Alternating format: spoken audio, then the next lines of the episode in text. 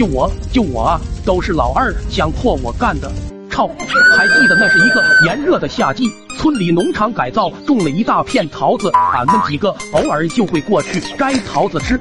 但是久而久之，农场主就发现了事情的不对，为了安全起见，还特意加班修了一个围墙，但也按耐不住俺们几个嘴馋。当天晚上，我和阿呆就带着铁锹准备过去，一次性多摘一点，费了九牛二虎之力才掏了一个洞，却不知这一切都被旁边草丛里的人看得一清二楚。刚装了一点点桃子，我就发现洞口不知什么时候被人堵上了，还隐隐约约看到了好几个人。我下意识的就发出了一点声音。阿呆见状，连忙问道：“怎么了？怎么了？”反应过来的我赶紧对阿呆说：“你看咱们来都来了，装这么一点怎么行？要不然再多装一点。”接着我就把筐子给了阿呆，自己准备悄悄开溜。就在这时，墙外的嘈杂声引起了阿呆的注意，阿呆赶紧叫我老二，老二，好像有人来了。特么的！我刚挂墙上准备开溜，就被这犊子叫住了，属实有点尴尬。回来就给阿呆了个大逼兜。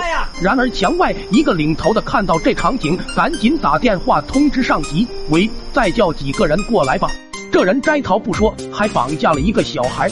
听到这话，我更懵了，赶紧解释道：“他是我好哥们，他是我好哥们。”那人一听更慌了：“喂喂，把人全部叫过来吧！他竟然绑架了自己的兄弟，连特么亲人都下手了，残忍至极！”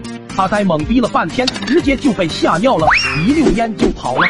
就我就我啊，都是老二想迫我干的。操！就在我想再给阿呆个大逼兜的时候。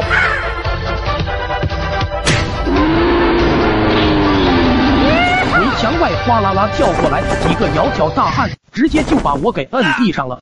其中还有一个竟然是俺爹，老爹也是听人家通知，说是抓贼就有奖励，就过来帮忙了。此时的我好似看到了救命稻草，赶紧大叫老爹老爹，我是老二啊！